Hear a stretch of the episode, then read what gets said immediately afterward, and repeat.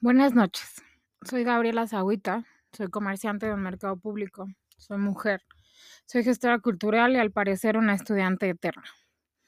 La verdad es que no me había puesto a ver mucho sobre el tema, pero obviamente que sí me había salido en TikTok sobre todo el tema del meme y de la supuesta cosa de resolver. Vi un TikTok de menos de un minuto de una creadora de contenido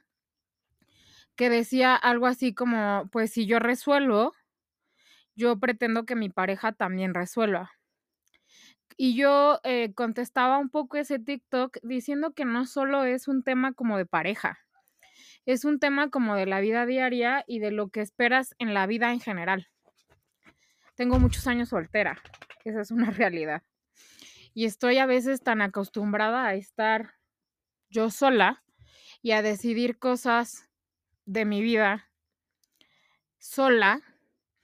que generalmente eh, me cuesta mucho trabajo como compartir ciertas, ciertos aspectos de mi vida privada que ni mis mejores amigos a veces saben, se enteran ya que ha pasado mucho tiempo o que este pues les tengo que decir por una u otra razón. La realidad de todo esto es que yo no espero no solo que mi pareja resuelva, sino que en general todos los hombres que estén a mi alrededor puedan resolver las situaciones sin que yo tenga que salir como de un momento a otro, valga la redundancia y valga la repetición de la palabra, a resolver el asunto. Creo que nos hemos acostumbrado en general desde hace muchos años, no sé, las nuevas generaciones. A veces cuando digo nuevas generaciones siento que ya tal vez estoy hablando de en otro idioma, pero a veces siento que no estamos o no, o no enseñaron o no nos enseñaron a vivir con cierta frustración, por ejemplo. A veces me ha tocado convivir con hombres que resuelven profundamente y que tal vez al igual que yo resuelven solos porque no están acostumbrados que alguien les ayude o no, no el tema de ayudarles, sino el tema de hacer un equipo y de que sepas que tu equipo va a resolver en general, no solo en la cuestión sentimental, sino en general en el tema de trabajo, de pareja, etcétera, de la vida. Porque hace unos días tuve una cosa muy simpática que no puedo ser como tan abierta y decirlo, pero en general me tocó escuchar discursos bastante misóginos me, tocó escuchar cosas que no podían trabajar con mujeres porque los distraía, ¿no? Y entonces yo me empecé a reír muchísimo y sí les dije las cosas como yo las pensaba en ese momento y ahora. Este, les dije es que en la vida diaria ustedes tienen que trabajar con mujeres, ¿no? O sea, la situación ya no es como lo era hace, antes o hace mil años, en las que solo los hombres iban a la escuela o que había una cosa no tan igualitaria como lo podemos ver hoy en día y que aún así hoy se siguen luchando por un montón de derechos que aún faltan. Pero independientemente de eso, sí creo que hay ciertas personas que están acostumbradas a que el mundo resuelva, a que las personas que estén a su alrededor resuelvan por él o por ella, que no hay mucho, este, mucho que hacer, ¿no? Alguien más va a estar ahí y lo va a hacer como quiero o como necesito, no importa. O como le salga, porque tampoco puede ser tan exigente si tú no estás este, haciendo las cosas a veces me doy cuenta que estoy muy acostumbrada a andar sola, a ir a reuniones sola, a hablar de un equipo aunque ese equipo no exista. Estoy muy acostumbrada a hacer muchas cosas en nombre de tal vez una comunidad, pensando en las demás personas, pero también estoy muy acostumbrada a veces a hablar todo en primera persona. ¿A qué me refiero? A decir,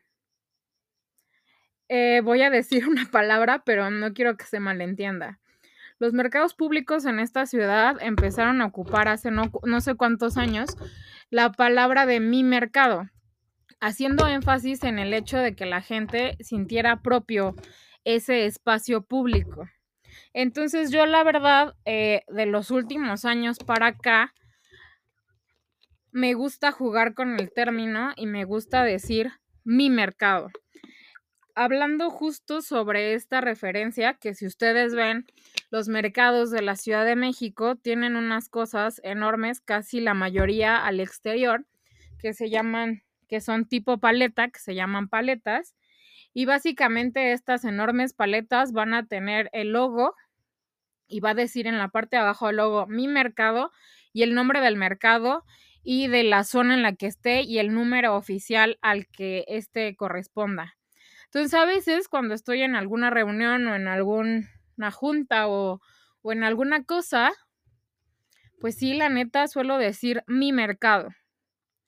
para un montón de temas, desde tema cultural hasta el tema económico, hasta temas que tal vez uno pensaría que no tienen absolutamente nada que ver, pero que al final todo va a ser, todo se, todo se atraviesa y todo es transversal. ¿No? Entonces, hay momentos en los que yo suelo ocupar mucho esa palabra y entonces a veces dependiendo de la reunión, si la gente ya me conoce desde hace muchos años o tiene poco de conocerme, pero ya sabe eh, que esta expresión la uso muchísimo para referirme no en particularmente al mercado donde yo trabajo, sino en general al espacio público que se refieren a este gran concepto que no sé quién quiso hacer al referir, al referir a cada mercado con mi mercado. ¿no? Entonces, dependiendo, hay situaciones en las que sí me ha tocado que de repente uno que otro servidor público me dice, no es tu mercado. Y entonces tengo que hacer toda la explicación general a lo que me refiero con mi mercado. Y después también viene la parte como muy particular de que obviamente también esta, hacer esta referencia de un espacio público es una referencia también de reconocimiento del patrimonio propio, del patrimonio cultural, del patrimonio cultural intangible, de todo lo que representa estar dentro de una comunidad como lo puede ser una comunidad de comerciantes al interior de un mercado público. Entonces, pues me gusta jugar con esos temas pero también a veces regreso como a la parte que estaba hablando, que estoy muy acostumbrada a ir a reuniones sola, estoy muy acostumbrada a hablar con hombres. De hecho, este, no he querido hacer un episodio al respecto, pero tengo muy poco tiempo dándome cuenta que de plano sí no pude entrar a una estructura que es completamente eh, pues regida por hombres y que me ha sido de verdad muy complicado no solo entablar una comunicación, sino que esta comunicación sea asertiva y que podamos llegar a acuerdos y que estos acuerdos se respeten, independientemente si soy mujer o, o no, pero en este caso creo que sí, el hecho de ser mujer resta puntos a la situación y entonces prefieren hablar con un igual, en este caso con un hombre. Entonces ha sido un tema bien complicado en los últimos días. Ha sido un tema que a veces no me deja dormir,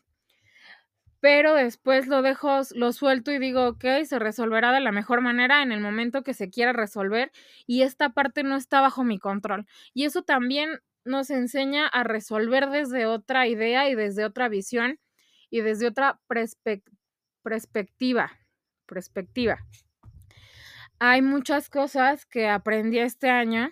y que apenas me están cayendo los 20. Francamente estoy sumamente cansada. Este, ando hormonal estos días, así que si toda esta semana me escuchan o quejándome o llorando o hablando sobre la melancolía, también tiene mucho que ver mis hormonas y no tanto como me siento en general, sino que aprendí también que pues hay una parte cíclica en mi existencia y que a veces me toca estar como bastante en paz y bastante en calma y a veces me toca estar como ahorita un poco sin entender qué es lo que pasa a mi alrededor, pero tratando de seguir con la vida diaria y valga la redundancia y la repetición de la palabra el día de hoy, resolviendo, porque al final del día todos esperan eso de ti. Ya un poco para terminar y para irme, te recuerdo que suscribirte a este episodio es completamente gratis y que lo puedes encontrar en varias plataformas, no solo por Spotify lo puedes escuchar, lo puedes escuchar por otras plataformas y espero que te puedas, eh, que puedas escuchar los demás episodios. Muchas gracias y nos escuchamos el día de mañana.